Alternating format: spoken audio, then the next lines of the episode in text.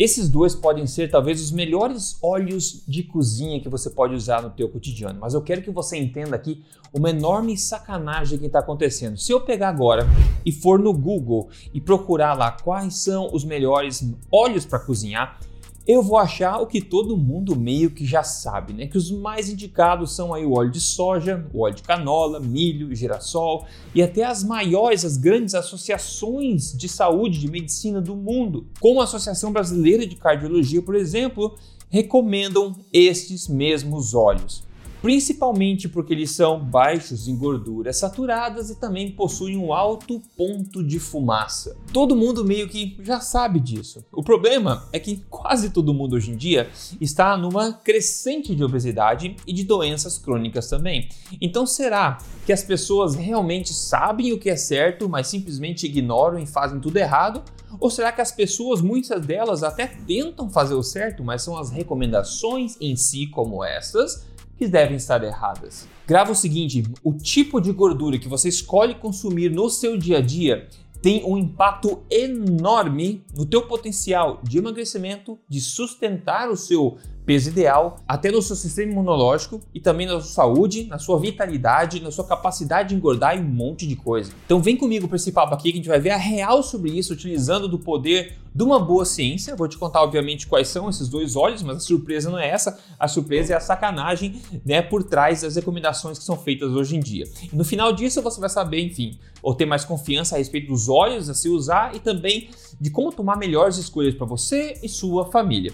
Se você é novo aqui, meu nome é Rodrigo Polesso, eu sou pesquisador independente de ciência da nutrição, eu sou autor best-seller também e criador do método metabólico de emagrecimento, o acelerador Emagrecer de Vez. Eu estou aqui semanalmente ajudando você a melhorar sua saúde, emagrecer de vez, recuperar as rédeas da sua vitalidade baseado na melhor ciência que eu tenho acesso e sempre sem balelas. Então, basicamente, os dois grandes argumentos aí, né, que embasam as recomendações típicas hoje em dia dos óleos de cozinha típicos, né, que eu acabei de falar para você, que eu chamo de óleos de semente, né, como canola, soja, girassol e, e milho, por exemplo, os dois grandes argumentos sobre os, né, os quais essas recomendações se sustentam é basicamente porque esses óleos são baixos em gorduras saturadas, que são terríveis para nós, e também porque eles possuem um alto ponto de fumaça, como eu falei, ou seja, teoricamente eles são mais estáveis a alta temperatura, então melhor para cozinhar. Então deixa me falar um pouco desses dois argumentos que talvez você não conheça. Primeiro, vamos falar das gorduras saturadas. As gorduras saturadas vêm sofrendo uma má fama, na verdade, muitos ataques aí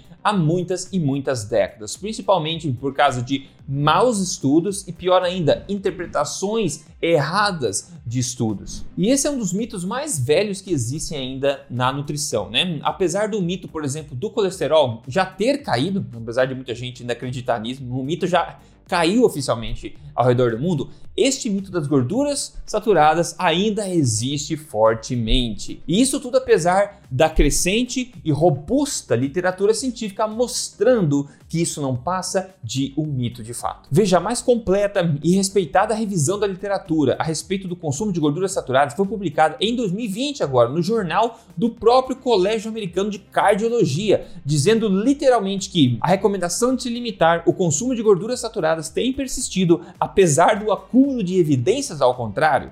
A totalidade da evidência não suporta a limitação do consumo de gorduras saturadas. O mito das gorduras saturadas já está morto, está morto há muito tempo. E as pessoas que continuam perpetuando essa ideia de gorduras saturadas fazerem mal para nós estão simplesmente desatualizadas e parece que não conseguem pensar realmente com senso crítico. Este outro estudo de 2021 ainda enfatiza os riscos de você reduzir o consumo de gorduras saturadas. Eles dizem que as diretrizes para se reduzir a gordura saturada e aumentar as gorduras insaturadas potencialmente podem contribuir para a piora da inflamação sistêmica no corpo. E aumentar o consumo de gorduras insaturadas é justamente o que vai acontecer se você seguir por aí as recomendações de consumir esses óleos de cozinha típicos que são recomendados. Então, fechado, esse argumento da gordura saturada tá morto. Isso não é nenhum argumento. Então, vamos para o segundo argumento aí que eu, que eu mencionei, o famoso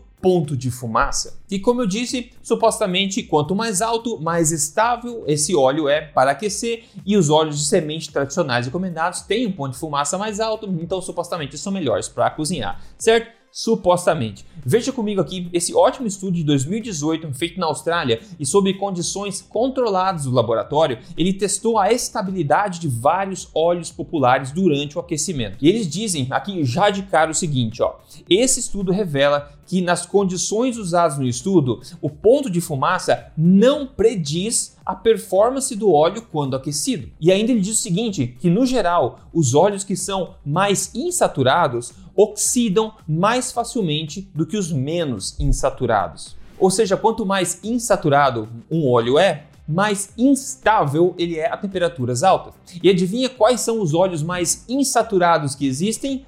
Justamente os que são os mais recomendados tipicamente por aí para cozinhar. Então a coisa está feia para o lado desse, dessas recomendações típicas. Afinal, os dois grandes argumentos que supostamente deveriam justificar essas recomendações são facilmente derrubados aí. Mas vem comigo que tem mais por trás disso. Inclusive, dá um tapa no botão de gostei desse vídeo se essa informação está agregando para você. E se você não é um seguidor aqui, siga esse canal também para não ficar por fora de coisas que você não vê em outros lugares por aí. Agora eu quero que você considere comigo uma tabela desse estudo que eu mencionei aí do laboratório que testou a estabilidade desses óleos aí é, quando aquecidos, tá? Então vem essa tabela, não se preocupe, eu vou explicar para você aqui facilmente aqui para você entender alguns pontos mais específicos, mais interessantes, ok? Então vem comigo aqui.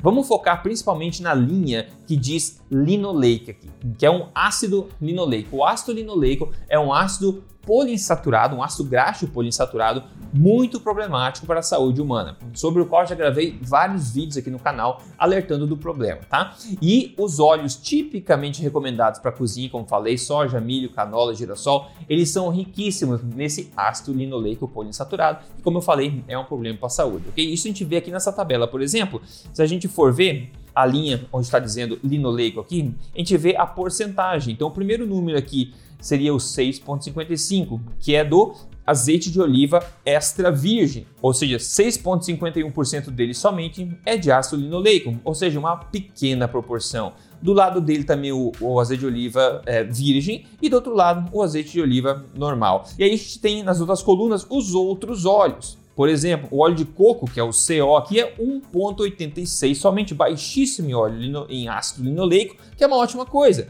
Do lado dele, a gente tem aqui o óleo de semente de girassol. 50% dele é ácido linoleico. Depois, na penúltima coluna aqui, 18% no óleo de canola, que dentre os óleos vegetais de semente mais recomendados, ele é o que tem uma porção um pouco menor de ácido linoleico, mas ainda assim mais do que o dobro do que tem o azeite de oliva. E aqui eles não testaram, por exemplo, óleo de soja ou óleo de milho, mas eles também são riquíssimos nesse ácido linoleico, que é tão problemático, esse ácido graxo poliinsaturado. Agora foque aqui na primeira linha dessa tabela, onde eles falam do ponto de fumaça desses óleos. Então a gente vê de fato aqui que os óleos de semente, como óleo de semente de girassol, 254 graus, né, o óleo de canola, 255 graus, e alguns outros que eles testaram, tem de fato um ponto de fumaça mais alto que as gorduras naturais, como azeite de oliva, o óleo de coco, né? Só que, como eu disse no estudo, esse ponto de fumaça por si só não quer dizer que aquele óleo é estável a essa temperatura,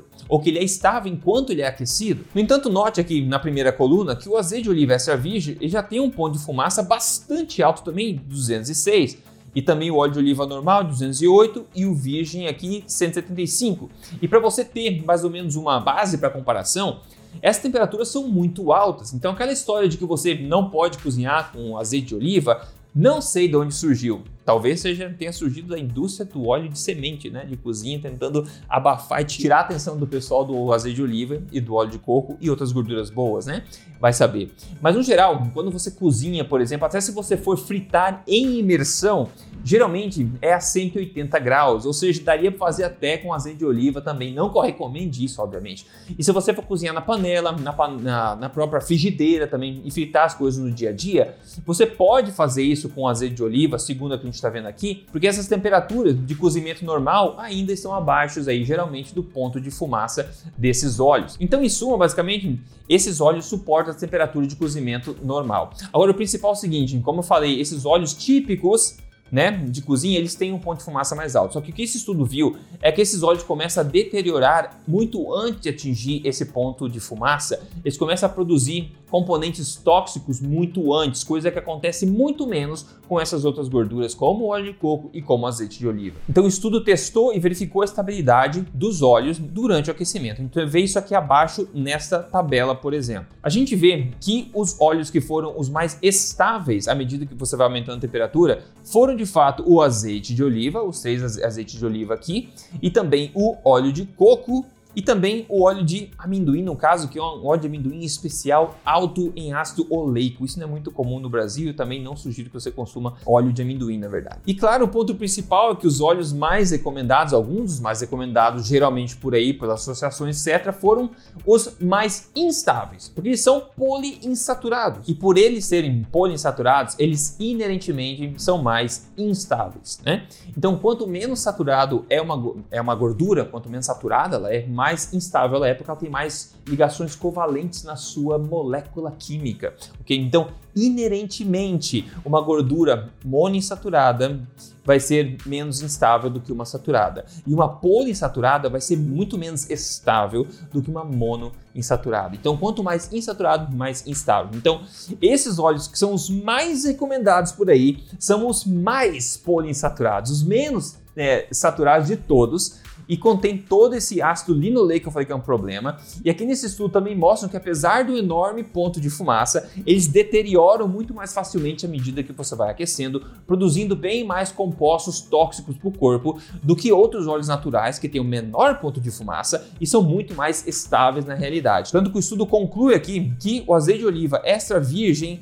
ele se demonstrou ser o mais estável quando aquecido seguido logo do óleo de coco aqui, dentre esses óleos que foram testados neste estudo. Então a conclusão basicamente é que esses dois óleos de coco, o óleo de o azeite de oliva de qualidade, essas são duas boas escolhas, segundo a evidência que a gente vê, para se utilizar no dia a dia para cozinhar em casa sem medo, ok? E Infelizmente, surpreendentemente para muita gente, os óleos que são os mais recomendados, como gente viu no começo do vídeo, são os mais tóxicos, mais instáveis à temperatura também. Então a pergunta é por que será que eles continuam sendo recomendados assim tão fortemente por aí?